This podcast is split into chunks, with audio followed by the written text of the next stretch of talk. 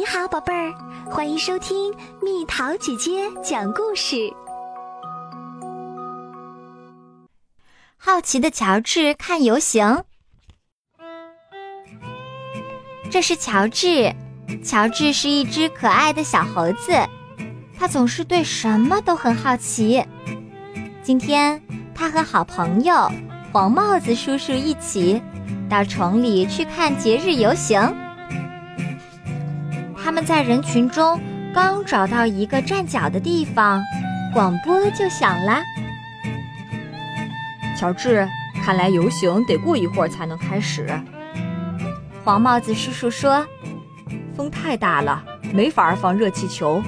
我们去百货商店里等着吧。”乔治和黄帽子叔叔在商店里闲逛，等着风变小。突然，一个奇怪的东西吸引了乔治。那是什么？乔治很好奇。可是，当他从窗户往外看时，奇怪的东西不见了。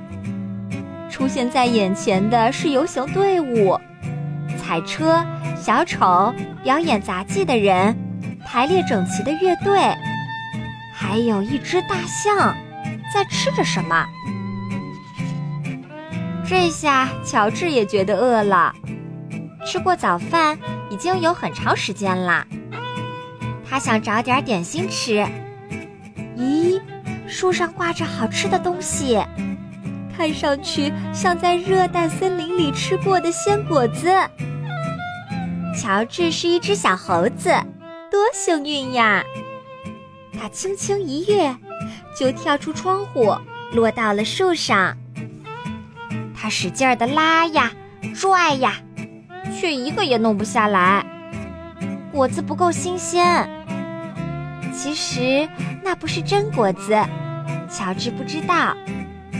他更拼命的往下拽，树开始摇晃起来。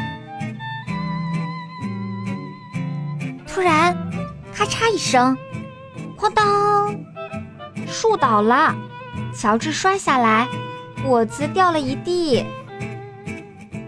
还算走运，乔治没有受伤。可是他还没有吃到点心啊！乔治跟在果子后面追呀追呀，绕开大象，钻过小丑的腿，在排列整齐的乐队中窜过来穿过去。哎呀，我的队形！乐队指挥喊道。我完美的队形都被你破坏了。他追着乔治，跑过了整整一条街，来到街角。可是他跑得不够快。乔治在哪儿呢？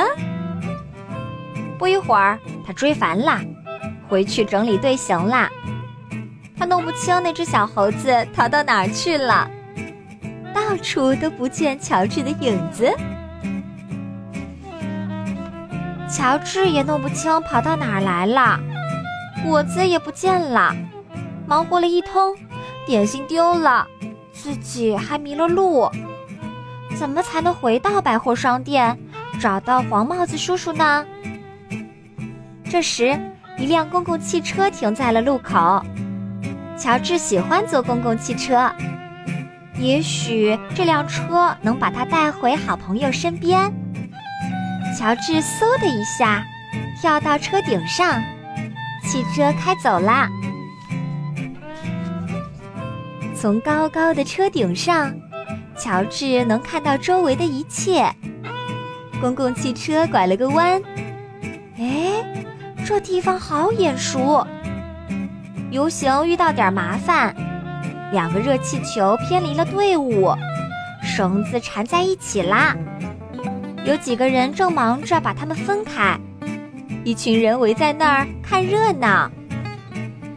公共汽车进站了，有人喊：“快抓住那只猴子，它破坏了我们的游行！”哦，是乐队指挥，他正指着乔治呢。乔治可不想被抓住，他绝对不能从车顶上下来。想逃走，只有一条路。乔治揪住一根绳子往上爬，爬呀爬呀，越爬越高，越爬越高。他有点害怕了，双手紧紧地抓住绳子。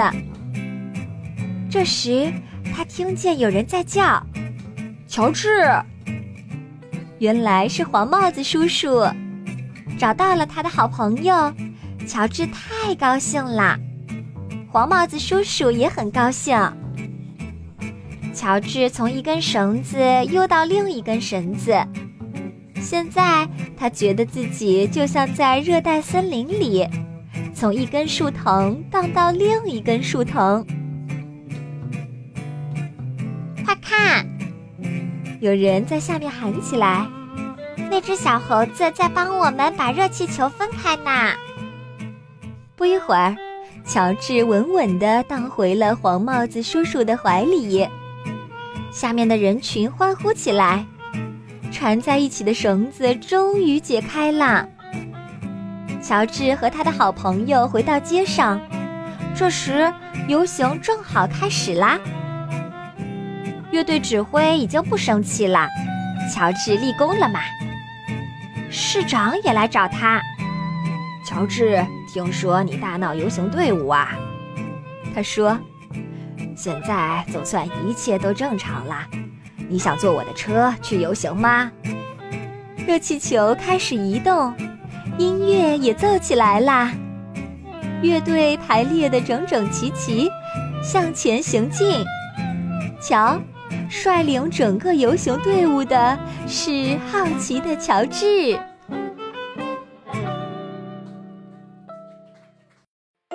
好啦，小朋友们，故事讲完啦。你喜欢小猴子吗？你觉得小猴子有什么特点？你会模仿他们的动作吗？留言告诉蜜桃姐姐吧。